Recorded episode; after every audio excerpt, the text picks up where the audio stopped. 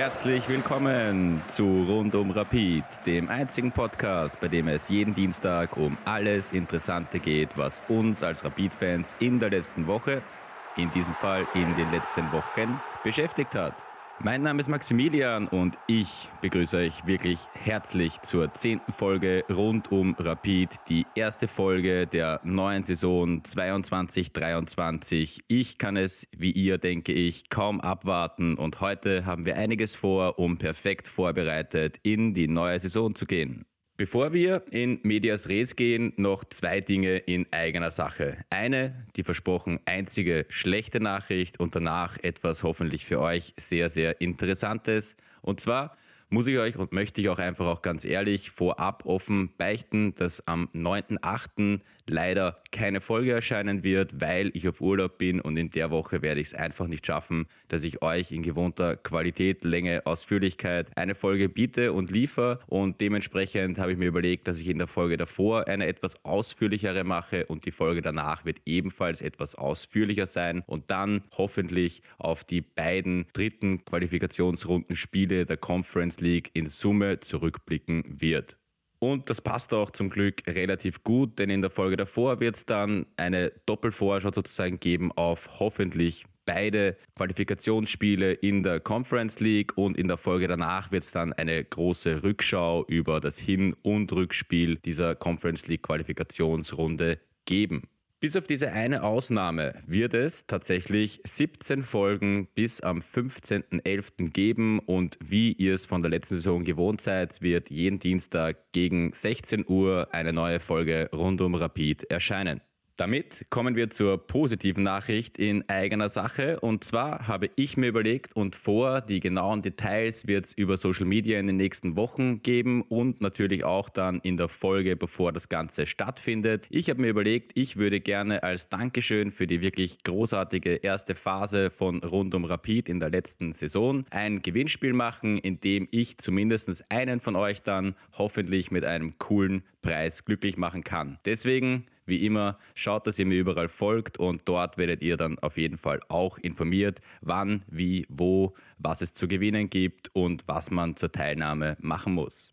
Bevor wir jetzt dann den Kader einmal gewissermaßen analysieren beziehungsweise über die Neuzugänge einzeln jeweils sprechen, auch weil es der vielfache Wunsch der Community war bei der Umfrage beziehungsweise bei der Frage, die ich gestern an euch gerichtet habe, was die brennendsten Fragen sind, die euch so interessieren. Und zwar finde ich, muss man zuerst mal wie immer das große Ganze im Blick behalten, denn diese Kaderzusammenstellung hat einige Hintergründe, die es zu beleuchten gilt. Da geht's los bei dem Faktor Erfahrung, denn man hat in der letzten Saison gerade hinten raus dann sehr, sehr deutlich gesehen, dass das zu viel des Guten war, zu viel des Jugendwahns unter Anführungszeichen. Und wenn wir nicht so viele junge Spieler in der Hinterhand gehabt hätten, hätten wir nicht mal mehr einen erste Mannschaftskader überhaupt aufstellen können. Und da muss man sagen, wurde von der sportlichen Führung diese Problematik sehr, sehr deutlich adressiert. Allen voran mit Spielern wie Burgstaller, auch Kerschbaum wird ein Führungsspieler beziehungsweise einer dieser erfahrenen Spieler sein. Mit Solbauer hat man auch hinten noch einen weiteren erfahrenen Spieler dazu bekommen. Und in Summe gilt es da einfach zu sagen, okay, dieses Problem wurde erkannt und adressiert. Damit kommen wir auch gleich zum nächsten Problem der letzten Saison. Und das war die Breite des Kaders. Spielt ein bisschen auch bei der Erfahrung mit, beziehungsweise man hat eben gesehen, dass die Breite gefehlt hat hinten raus. Und jetzt muss man sagen, so einen breiten Kader habe ich bei Rapid vielleicht überhaupt noch nie erlebt, wie es jetzt der Fall ist. Und da ist ist man jetzt auch gewissermaßen in eine Art Vorkasse gegangen, denn man hat so geplant, als wäre es schon sicher,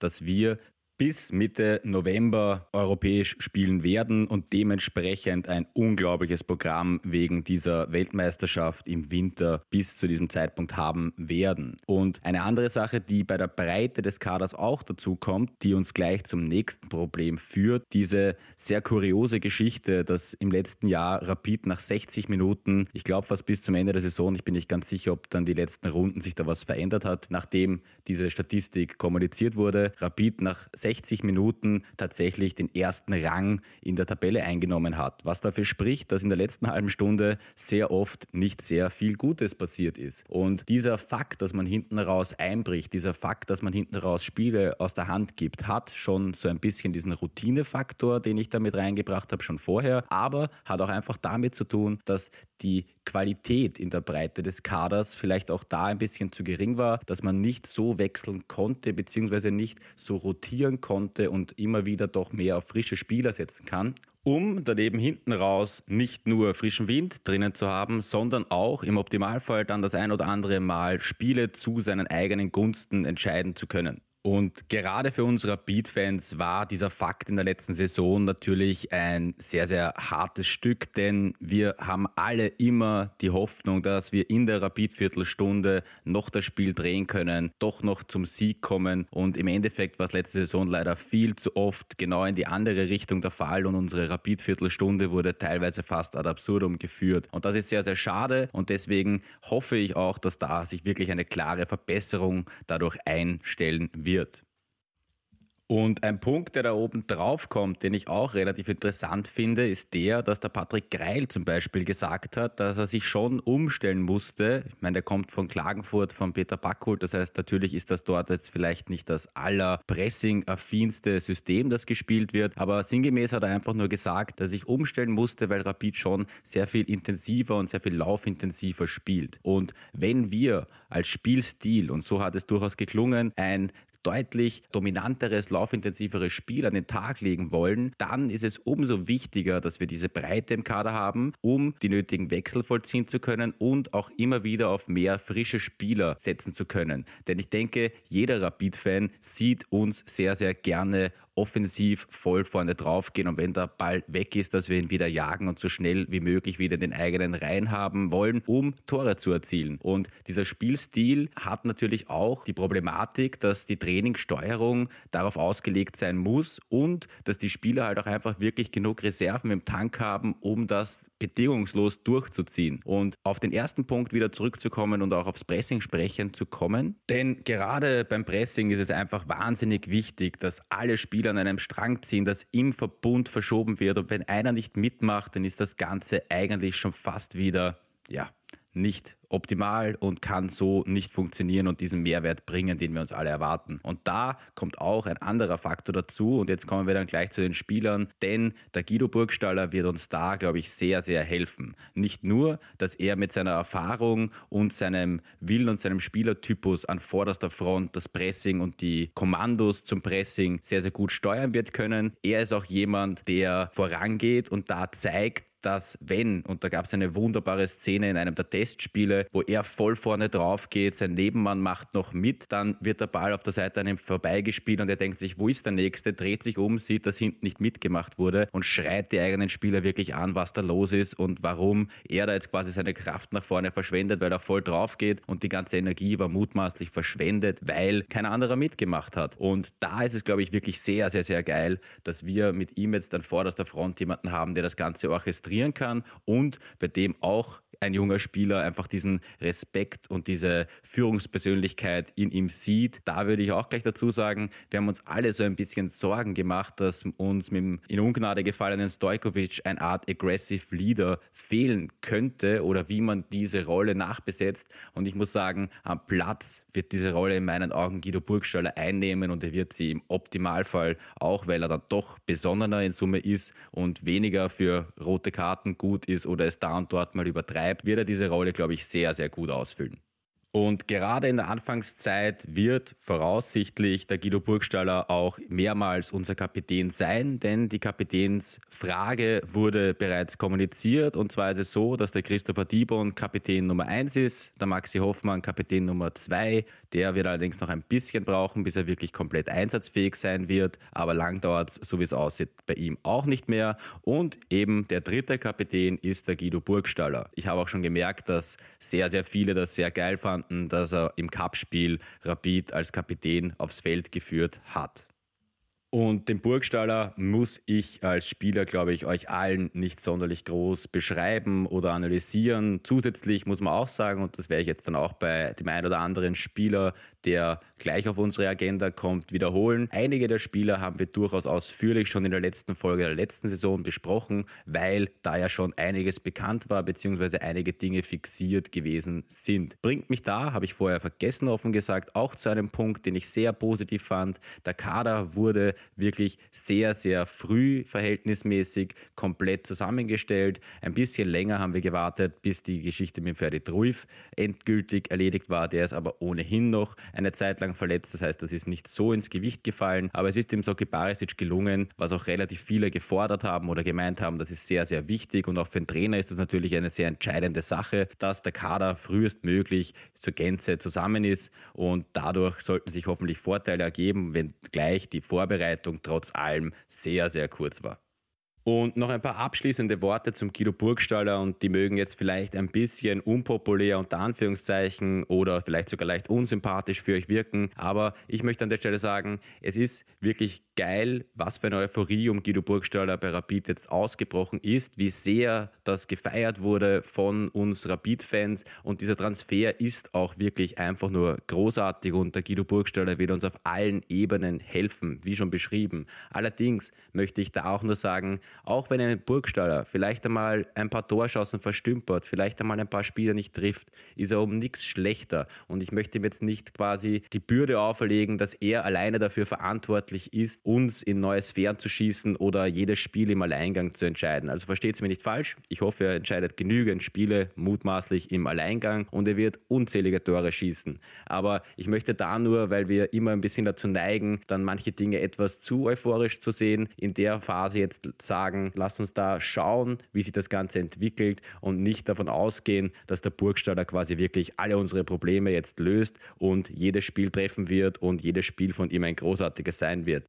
Ein weiterer Spieler, den wir jetzt nicht breit beleuchten müssen, weil er schon in unserem Dress aufgelaufen ist und somit jeder von euch schon einen persönlichen und eigenen Eindruck von ihm gewonnen hat, ist der Freddy Truif. Da gab es auch noch eine Hintergrundgeschichte. Er hat sich, wie sich später herausgestellt hat, schon gegen Austria Klagenfurt verletzt, ist allerdings über den Schmerz drüber gegangen und hat sich für Rapid aufgeopfert und probiert noch alles zu geben in dieser schwierigen Phase, ehe er bemerkt hat, dass die Verletzung doch schwerer ist und im Endeffekt hat man gesehen, sie war sehr schwer. Man kann im Nachhinein dann sogar fast sagen, hu, war das schlau, nichts zu sagen. Aber auch da muss man einfach sagen, es spricht für seinen Charakter und für seine Mentalität. Wir können uns auch alle noch, fällt mir da gerade ein, an den Spitznamen von einem gewissen Pavlovic mit Mr. Payne erinnern. Und das ist halt immerhin genau die gegenteilige Attitude. Und das ist in meinen Augen sehr, sehr wichtig, dass du so eine Mentalität in deiner Mannschaft mit drinnen hast. Und bei ihm ist es auch sehr, sehr gut gelungen. Da hat dann die Verletzung vielleicht sogar leicht positiv hineingespielt, dass die Ablöse relativ deutlich gedrückt werden konnte. Nichtsdestotrotz ist er auf jeden Fall die teuerste Neuverpflichtung in dieser Saison. Und wir müssen da auch gleich erwähnen, dass es sehr, sehr gut ist, dass wir uns diesen Handlungsspielraum erarbeitet haben, dass wir, obwohl wir uns leider eben nicht fix für die Gruppenphase qualifizieren konnten, in der Lage waren, solche Transfers zu tätigen. Eine Sache, die bei ihm ebenfalls sehr positiv war in den Interviews, die er Ende letzter Saison gegeben hat, war, dass sehr, sehr klar herausgekommen ist, dass er unbedingt für Rapid spielen möchte, dass er unbedingt auch in der nächsten Saison in diesem Dress, in diesem Stadion vor diesen Fans auflaufen möchte. Und ein anderer Spieler, auf den das denke ich auch zutrifft, ist der Nikolaus Kühn, denn der hat, so wie ich das einschätzen würde, wirklich erkannt, dass jetzt für ihn eine der letzten großen Möglichkeiten sein wird, den endgültigen Durchbruch zu schaffen. Talentiert ist der junge Mann ohne Ende. Da gibt es auch eine Analyse von mir, beziehungsweise ein kleines Porträt in einer der alten Folgen, wo man auch gerne nochmal reinhören kann. Aber bei ihm denke ich, kann man wirklich davon ausgehen, der spielt zum ersten Mal in einer ersten Liga, der wird zum ersten Mal europäisch spielen, der wird zum ersten Mal eine ganz andere Aufmerksamkeit auf sich ziehen, seitdem er aus den Jugendmannschaften und in den unteren Ligen gekommen ist. Und dementsprechend bin ich da auch sehr, sehr guter Dinge, dass sich dieser Spieler auch wirklich großartig bei uns entwickeln könnte und für uns dann, je nachdem, wie lange er bleibt, einen Mehrwert auf mehreren Ebenen darstellen wird können. Der nächste Spieler unserer neuen Neuzugänge ist der Patrick Greil, über den ich sprechen möchte. Und bei ihm muss ich sagen, bin ich wirklich sehr, sehr gespannt. Nicht nur, dass er wirklich sehr sympathisch und auch wirklich intelligent rüberkommt und wirkt. Er hat auch auf dem Platz einfach wirklich sehr, sehr interessante Qualitäten. Er ist großartig gegen den Ball, er ist großartig mit dem Ball und wird, glaube ich, diese Mittelfeldrolle Box-to-Box für uns wirklich sehr, sehr gut ausfüllen und den Abgang von Robert Lubicic da hoffentlich relativ schnell vergessen machen. Und bei ihm könnte ich mir gut vorstellen, dass man nach der Saison sagen wird, dass er einer oder der Top-Neuzugang von uns war, zumal er ablösefrei gekommen ist, auch unbedingt zu uns wollte, gut fürs Mannschaftsklima sein wird. Und eine andere Geschichte, die auch bei den Verpflichtungen auf der Agenda unserer sportlichen Führung gestanden ist. Er hat, ähnlich wie auch zum Beispiel ein Solbauer, noch so gut wie gar keine schweren Verletzungen hinter sich. Das heißt, es wurde darauf geachtet, nachdem das bei uns doch immer wieder ein nicht unwesentliches Problem war, dass Spieler verpflichtet wurden, die keine riesengroßen Verletzungshistorien haben. Und das kann uns einfach auch nur gut tun.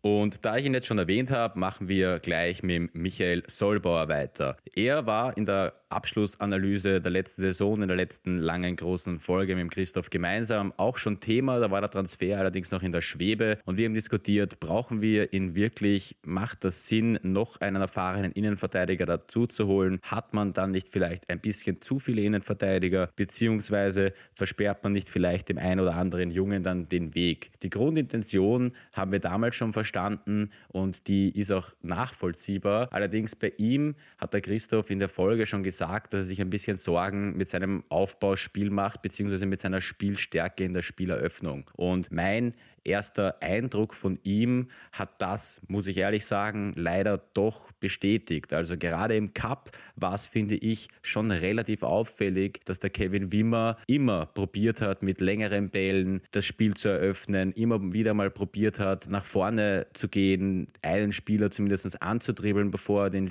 äh, den Pass spielt. Und von Michael Solbauer ist da sehr, sehr viel in die Breite quer gegangen, immer eher der sicherere Pass. Also da war das Mut zum Risiko Risiko sehr, sehr gering ausgeprägt. Und gerade in der Innenverteidigung werde ich sehr gespannt sein, welche Pärchen da am besten miteinander funktionieren und was da für uns dann wirklich die stabilste Defensive sein wird. Ob man da auf die erfahrenen Spieler setzt, ob vielleicht ein Avu dann doch einmal zurückkommt in die Innenverteidigung, ob ein Dibon vielleicht da oder dort mal ein Spiel bekommen wird, ob ein Querfeld es schaffen wird, sich gegen die sehr starke Konkurrenz durchzusetzen. Also in der Innenverteidigung, gerade wenn wir, so wie es meistens jetzt in der Anfangsphase dieser Vorbereitung der Fall war, mit einer Viererkette beginnen bzw. spielen, dann wird es für die Anzahl an Innenverteidigungen, die wir haben, schon relativ schwierig, dass man wirklich alle trotz hoffentlich englischer Wochen bis November mit genügend Spielzeit versorgt. Und beim Solbauer war aber schon noch interessant, der Christoph war etwas kritisch. Mein erster Eindruck ist, muss ich offen und ehrlich zugeben, auch etwas kritisch, aber es gab auch wirklich sehr, sehr viele Stimmen. Und man muss auch einfach sagen, wenn jemand zwei Jahre bei Barnsley durchspielt und auch bei Dynamo Dresden offenbar die Stütze war in der Innenverteidigung, dann kann der mutmaßlich nicht so schlecht sein. Und es gab einige Stimmen, die auch wirklich gesagt haben, so, ihr werdet schon sehen, der wird sich durchsetzen, der wird einer der absoluten Stamminnenverteidiger werden und der wird uns auch richtig gut tun. Deswegen, ich möchte da auf keinen Fall zu früh urteilen. Ich habe nur gesagt, was mein erster Eindruck von den Testspielen, die ich gesehen habe und vom Cup-Spiel war. Ich hoffe auch da, dass ich eines Besseren belehrt werde, aber diese Ambivalenz zwischen einem Innenverteidiger, der sehr, sehr wenig für die Spieleröffnung tut und sehr wenig Mut dabei beweist und wie der Kevin Wimmer das eingegangen ist, fand ich halt schon ein bisschen zu extrem und gerade gegen so massiv tiefstehende Gegner ist halt auch wirklich wichtig, dass aus der letzten Reihe schon präzise Pässe über eine Linie drüber gehen, die Spieler finden dort, wo sie den Ball dann danach gut weiterverarbeiten können und in die nächste Angriffsszene hineingehen. Also da werden wir abwarten müssen, wie sich das Ganze entwickelt. An sich ist auch da, denke ich, das Risiko des Transfers als ablösefreier Spieler relativ gering und dementsprechend ja, der Kader ist breit, die Qualität ist auf jeden Fall vorhanden. Wie gut sie uns zu Gesicht stehen wird, wird sich im Laufe dieser Saison zeigen. So, und der letzte unserer Neuzugänge, die bereits relativ am Ende der letzten Saison schon klar waren, ist der Roman Kerschbaum. Bei ihm muss ich sagen, bin ich sehr gespannt, welche Rolle Ferdinand Feldhofer für ihn wirklich finden wird. Denn wenn, so wie es aktuell der Fall ist, wir vermehrt in einem 4-2-2-2 mit zwei zentralen Mittelfeldspielern spielen, stellt sich für mich die Frage, wird es funktionieren, dass ein Kerschbaum, für den in diesem System dann ja auch nur die zentrale Mittelfeldrolle in Frage kommt, dass er neben Patrick Greil als quasi Doppel-6, Doppel-8, je nachdem, wie man das jetzt benennen möchte, spielen wird können. Und das hätte für mich dann wiederum doch den Vorteil, dass wir ein relativ spielstarkes Duo in dieser Zentrale hätten. Ob das defensiv stabil genug sein wird, steht auf einem anderen Blatt. Beim Patrick Greil bin ich sehr guter Dinge, dass er seine Defensivaufgaben wirklich top lösen wird können. Beim Roman Kerschbaum habe ich da vielleicht noch ein bisschen mehr Fragezeichen. Und ja, das wird sehr spannend, weil wenn der Patrick Greil einen Sechser hinter oder neben sich braucht, wäre der Roman Kerschbaum quasi nur noch eine Alternative für ihn, beziehungsweise würde sich um den Platz mit Patrick Greil streiten. Und ja, das wird wirklich, wirklich spannend. Und ich möchte da jetzt auch gar keine, auch weil bei den Fragen war, so was ist unser bestes Innenverteidiger oder unser bestes defensives Mittelfeldduo. Ich denke, das wird man erst jetzt beobachten müssen in den ersten Wochen, wie die Spieler wirklich zusammenpassen, welche Pärchen auf den Positionen miteinander gut funktionieren, ob es da vielleicht das eine Pärchen gibt, das man gegen Mannschaften nehmen wird, das wirklich tief hinten drinnen steht, wo man ein bisschen mehr spielerische Stärke haben will und defensiv weniger Absicherung braucht, oder ob man eben auf der 6 dann doch einen größeren, defensiv stärkeren Spieler haben möchte, der diese Aufgaben dann da erfüllt. Beim Roman Kerschbaum muss ich sagen, eine bisschen eine Wundertüte. Er wird Ende Juli ins Training voll einsteigen. Das heißt, wird er wahrscheinlich im Laufe des August dann auch wirklich einsetzbar sein. Und ich bin sehr gespannt, was diese Alternative uns bringt. Aber da ist auch eben wirklich klar zu sagen, er ist mit 28 Jahren ein erfahrener Spieler. Er kommt ablösefrei zu uns. Er wird Qualität haben, denn ansonsten würden wir ihn nicht holen. Und er hat ja in der Liga auch schon bewiesen, nicht umsonst sagt vielleicht auch der ehemalige Trainer der Admira, dass mit seiner Verletzung der Abstieg eingeleitet wurde und dementsprechend für uns, für den Preisfaktor zumindest ein sehr guter Ergänzungsspieler, wenngleich ich nicht behaupten möchte, dass er sich auch nicht zu einem absoluten Stammspieler entwickeln kann. Aber auch da lasst uns abwarten, wie sich das Ganze entwickelt. Der nächste Spieler im Bunde unserer Neuzugänge ist der erste wirklich komplett unbekannte Spieler, wo sich nichts vorige Saison schon abgezeichnet hat und sich jeder im ersten Moment wahrscheinlich gedacht hat, oha, wer ist denn das? Und zwar geht es um Alexa Page. Der wurde offenbar von Ferdinand Feldhofer und Soran Parasic eingehend gescoutet und für gut befunden und deswegen ist er aus der weißrussischen Liga zu uns gewechselt. Der junge Mann ist 22 Jahre alt, Serbe, Nationalspieler, auch wenn die Nationalspiele, die er bis jetzt gemacht hat, mit einer zweiten bis dritten Garnitur der Serben waren. Nichtsdestotrotz spricht das, würde ich auch sagen, für sein Potenzial. Und bei ihm muss ich sagen, der bringt sehr, sehr spannende und positive Eigenschaften mit. Vom ersten Eindruck her würde ich behaupten, dass er noch relativ roh ist sozusagen. Er ist manchmal ein bisschen ungestüm und geht vielleicht damit doch etwas zu viel Härte in die Zweikämpfe rein. Aber nichtsdestotrotz ist er eben, obwohl er eine wahnsinnige körperliche Präsenz hat und diese Kategorie Spieler ist, die man lieber in der eigenen Mannschaft hat, als gegen sie zu spielen, bringt er auch vom Dribbling her, vom Passspiel her klar mehr mit, als das vielleicht bei einem Grauwatz davor zum Beispiel der Fall gewesen ist. Also er wird mutigere Bälle nach vorne spielen, hoffentlich nicht zu mutig und er ist auch in der Lage, einmal mit einem Dribbling an jemanden vorbeizugehen, bevor er einen Pass in die Tiefe probiert. Und da kommt halt schon sehr gut zum, zum Tragen, dass er uns da eine neue Variante auf dieser Position gibt. Und man muss natürlich auch dazu sagen, er ist nicht dieser Königstransfer, den ich für die Sechserposition mir irgendwo vielleicht sogar erhofft hätte. Aber wenn es diesen Königstransfer nicht gegeben hat, ist es natürlich gut, wenn wir auf einen Spieler setzen, der sich noch entwickeln kann, der seinen Wert noch steigern kann, der, wenn unser Gefüge auch gut funktioniert, sich da Sicherheit holen wird können und unsere Mannschaft mit seinen Stärken, die er zweifelsohne eben hat, verstärken wird. Die Mentalität des Spielers und die Präsenz am Platz wird uns helfen und ich bin sehr gespannt, wie lange er brauchen wird. Aktuell gibt es dann noch Probleme mit seiner Spielgenehmigung, deswegen hoffe ich sehr, dass er demnächst und hoffentlich auch schon am Donnerstag zumindest im Kader wird stehen können. Aber das wird, glaube ich, erst in den nächsten Tagen verlautbart. Der vorletzte unserer neuen Neuzugänge hört auf den Namen Martin Koscielnik. Er ist slowakischer Nationalspieler, hat auch schon bei der EM zuletzt gespielt und ist mit seinen 27 Jahren auf jeden Fall schon ein fertiger Spieler, wo wir nichts entwickeln müssen, sondern uns hoffentlich auf seine Qualität verlassen werden dürfen. Somit ist er unser neuer Rechtsverteidiger bzw. der Ersatz für Filip Stojkovic. Und was mir bei ihm wirklich sehr, sehr gut gefallen hat in den ersten Spielen und auch in den Sachen, die ich gesehen habe, ist, dass er offensiv deutlich mehr Qualitäten mitbringt als letztgenannter. Und zwar sieht man da schon, dass die Flankenqualität höher ist. Er ist irrsinnig laufstark, also auch dann, wenn es darauf ankommt, wieder zurückzukommen, ist er da wirklich, wirklich sehr, sehr stark unterwegs. Der Nachteil vielleicht, dass er defensiv nicht ganz das Level von Stojkovic erreichen wird können, aber mir ist ehrlich gesagt lieber, dass wir diese Möglichkeit haben, jetzt mit dem rechten Verteidiger auch wieder eine höhere Flankenqualität zu haben, einen Spieler zu haben, der auch mal probiert, die letzte Linie anzulaufen, vielleicht dahinter durchzugehen, die Flanke hinter die Verteidigung zu bringen. Und deswegen finde ich sehr gut. Er ist ein Spieler, der wirklich auch hoffentlich sofort funktionieren wird können und keine Anlaufschwierigkeiten haben wird oder sich erstmal akklimatisieren muss. Und er wird uns, glaube ich, wirklich gut tun.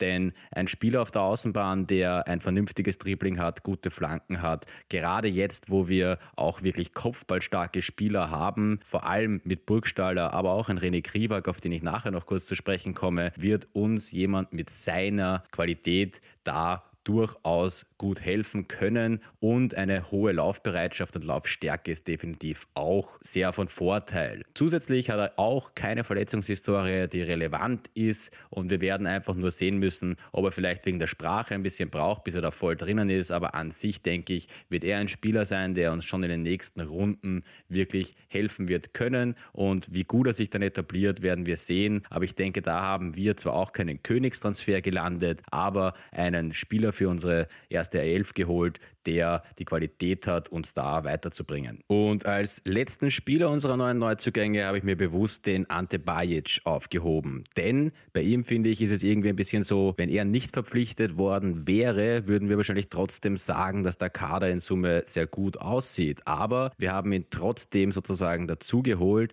und dadurch einfach eine sehr, sehr hohe Variantenvielfalt erhalten. Denn der Ante Bajic ist nicht nur von seiner Qualität aus der Liga ohnehin schon bekannt und er bringt wirklich viele, viele Qualitäten mit, sowohl als Vorbereiter als auch im Abschluss. Und diese polyvalente Einsetzbarkeit beschert uns da jetzt eben das Glück, dass wir ihn, wenn wir jetzt davon ausgehen, dass wir eben oft im 4-2-2-2 spielen werden, eigentlich sogar auf allen vier offensiven Positionen spielen werden. Wie sich das am rechten Flügel gestaltet, bin ich sehr gespannt, denn ich denke eigentlich, dass wir da mit Nikolas Kühn und Yusuf Demir eigentlich schon zwei sehr gute inverse Spieler haben werden, die sich um diesen Platz streiten werden. Allerdings kann man behaupten, dass die einzige wirkliche Baustelle, die wir vielleicht noch haben am linken Flügel ist, beziehungsweise ein Backup für Marco Grül ist. Und mein Eindruck aus den ersten Spielen, der Testspiele und auch im Cup war schon der, dass wir vorne sehr variabel spielen. Was heißen soll, dass auch ein Kühn einmal über die linke Seite kommt, dann wechselt ein Bajic die Seite. Auch ein Zimmermann geht einmal auf die Seite und ein Bajic geht dafür in die Mitte oder ein Kühn äh, hat um Burgstall herum gespielt. Das heißt, wir werden da offenbar probieren, sehr schwierig ausrechenbar zu sein und das ist meine Meinung, die habe ich jetzt so noch gar nicht wirklich oft gelesen. Aber dadurch, dass der Bajic Rechtsfuß ist, er hat das zwar kaum bis nicht gespielt, halte ich es auch für nicht unwahrscheinlich, dass wenn der Marco Grül mal eine Pause bekommen sollte, beziehungsweise auch eine Pause bekommen muss, dass es der Ante Bajic sein wird, der eventuell über die linke Seite kommen wird, zumindest eben mal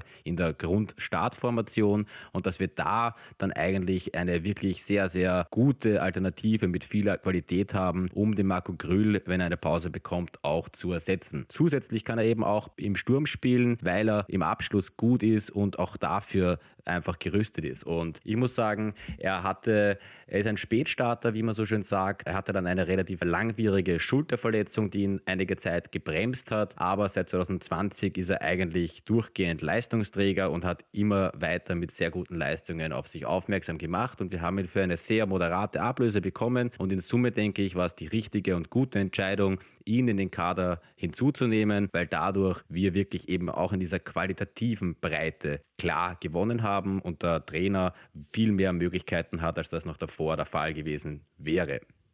So, und wenn ich da auch nicht unterschlagen will und wer natürlich auch auf der linken Seite eine Alternative darstellen wird, ist der Herr Savic, denn er wurde letztes Jahr verlängert. Das heißt, man wird auf ihn zählen, beziehungsweise man wird ihm die Chance wohl da oder dort schon noch mal geben. Er hat in der Vorbereitung auch die ein oder andere gute Partie wirklich gespielt. Das heißt, da wird man sehen, wie sehr Feldhofer auf ihn baut.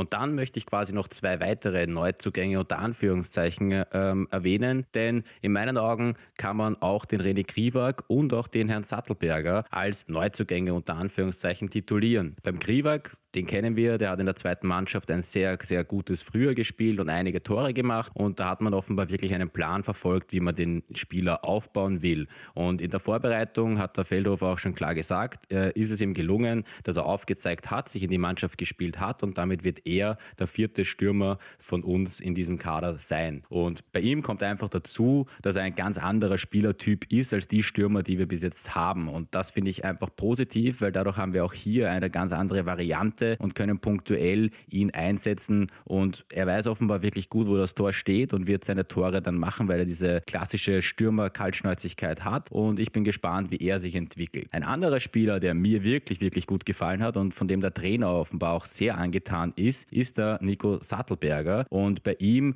nagelt mich da jetzt bitte nicht drauf fest und ich mache da jetzt nicht so einen Case von wegen, er ist XY-Spieler 2.0 oder er ist der neue XY. Aber das ist ein Spieler, der mich in der Art Art und Weise auch von seinen Laufmustern, von der körperlichen Statur, die er hat, sehr an einen jungen Leon Goretzka bei Schalke erinnert hat, der mit einer sehr, sehr großen Körpergröße daherkommt, trotzdem einen sehr vernünftigen Speed hat, eine gute Technik, Box-to-Box, das Spielfeld auf und abläuft. Und für mich scheint der wirklich sehr, sehr gute Anlagen zu haben und der Feldhofer ist offenbar sehr begeistert. Man darf gespannt sein, ob er bei diesem hohen Konkurrenzkampf, der bei uns herrscht, Zeit bekommen wird. Ansonsten, er kommt direkt aus der U18. Wenn er sich jetzt zunächst mal als Führungs- und Stammspieler in der zweiten Liga etabliert, sehe ich das auch als durchaus positiv und wir wissen ja alle, es kann viel passieren und vielleicht müssen wir dann eben auf jemanden wie ihn zurückgreifen und haben da den nächsten in unserer Reihe, wo wir uns darauf freuen können, wenn er den Sprung zur Kampfmannschaft schafft. So, und lasst uns an der Stelle jetzt von den Neuzugängen die Brücke zur Conference League Saison schlagen. Denn dieser Kader in der Breite ist in meinen Augen vielleicht der qualitativ beste Kader, den ein Rapid-Trainer seit langer Zeit zur Verfügung hat. Allerdings muss man da ganz, ganz klar sagen, und das hat der Trainer auch schon betont, es wird noch Wochen dauern, bis wahrscheinlich plus minus nach dem Sommer, bis diese Mannschaft sich wirklich gefunden hat und bis diese Mannschaft geformt werden konnte. Das ist natürlich für den Trainer jetzt eine riesengroße Herausforderung. Er hatte zwar den Vorteil, den Großteil des Kaders relativ früh zusammen zu haben, aber in einer Phase, wo eigentlich gerade im Europapokal verlieren absolut verboten ist, eine Mannschaft zu formen, die so einen Umbruch hinter sich hat und dementsprechend noch kaum Automatismen da sein können, wird ein Drahtseilakt der nicht leicht zu bewältigen sein wird. Und jetzt möchte ich da an der Stelle auch mit so einer Mehr, die da aufgekommen ist, weil die Heute-Zeitung das ein bisschen fehlinterpretiert hat, beziehungsweise die Headline dann daran auch ausgerichtet hat. Es wird nicht eine Mannschaft für den Europapokal und eine für die Meisterschaft geben. Was gesagt wurde, ist, dass es möglich ist, dass ab und an, da und dort, manche Spielergruppen nicht eine Auswärtsreise dorthin mitmachen oder halt einfach quasi daheim bleiben und in einer anderen Trainingsgruppe trainieren. Aber es wird definitiv nie so sein, dass elf Spieler da spielen und elf Spieler dort spielen. Ist ja auch kompletter Schwachsinn. Und wenn man ein bisschen drüber nachdenkt, merkt man auch, dass das natürlich nicht funktionieren kann. Es wird einen Stamm geben, um den Spieler herum rotiert werden und so wird das Ganze dann auch einfach ablaufen. Und ich muss einfach sagen, ich finde es sehr gut, dass man sich offenbar, was diese Problematik der Überlastung und der endlosen englischen Wochen sich viel überlegt hat, offenbar Pläne in der Schublade hat und schon geschaut hat, okay, wie könnte man da rotieren, wie könnte man schauen, dass die Belastungssteuerung in Ordnung ist, wie schauen wir, dass wir immer genug frische Spieler zur Verfügung haben. Und dementsprechend blicke ich dem sehr positiv entgegen, zumal ich schon der Meinung bin, und das hat auch der Christopher Diebon gestern bei der Pressekonferenz wieder betont, dass ein gesteigerter Konkurrenzkampf, solange man man die Spieler an sich schon mit Einsatzzeit dann doch zufriedenstellen kann und das wird absolut möglich sein bei diesen englischen Wochen, dann ist ein Konkurrenzkampf in dieser Mannschaft schon sehr, sehr wichtig und in Summe sollten sich daran auch alle steigern.